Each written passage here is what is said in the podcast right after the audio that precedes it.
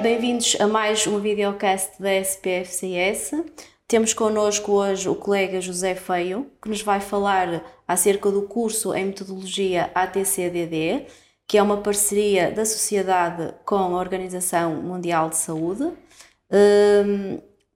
Colega, uh, qual o motivo, uh, de que é que trata este curso e porquê desta parceria com a Sociedade?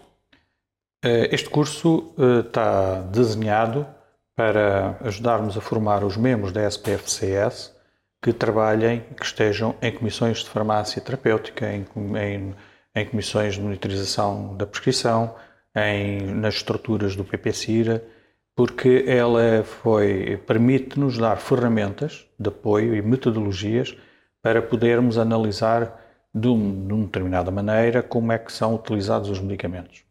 Esta parceria com, esta, com este centro que colabora com a Organização Mundial de Saúde, que está em Oslo, surgiu porque houve colegas nossos que fiz, foram visitá-lo, fizeram a formação e solicitaram esta colaboração que foi de imediato aceita.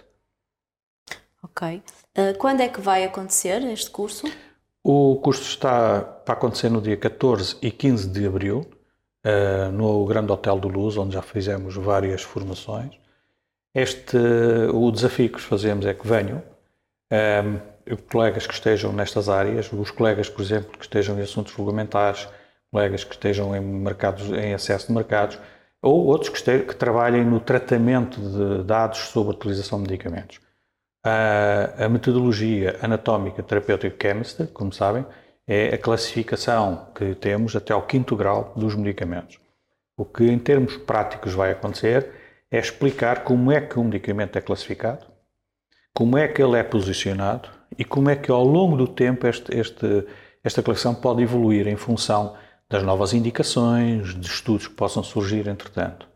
A metodologia dose diária definida, que é como eh, a dose da indicação principal no adulto utilização de medicamento, também vamos ter exercícios, vamos saber como é que ela cresceu, como é que ela surgiu e ao mesmo tempo exercícios, porque a dose diária definida também evolui ao longo do tempo seja com estudos que venham surgindo, tanto de eficácia do, como de segurança, como de eficiência do medicamento, seja também em algumas moléculas, porque tem uma dose numa determinada indicação e tem outra dose noutra indicação.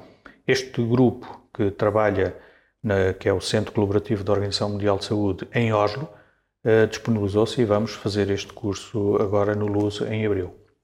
Muito obrigada.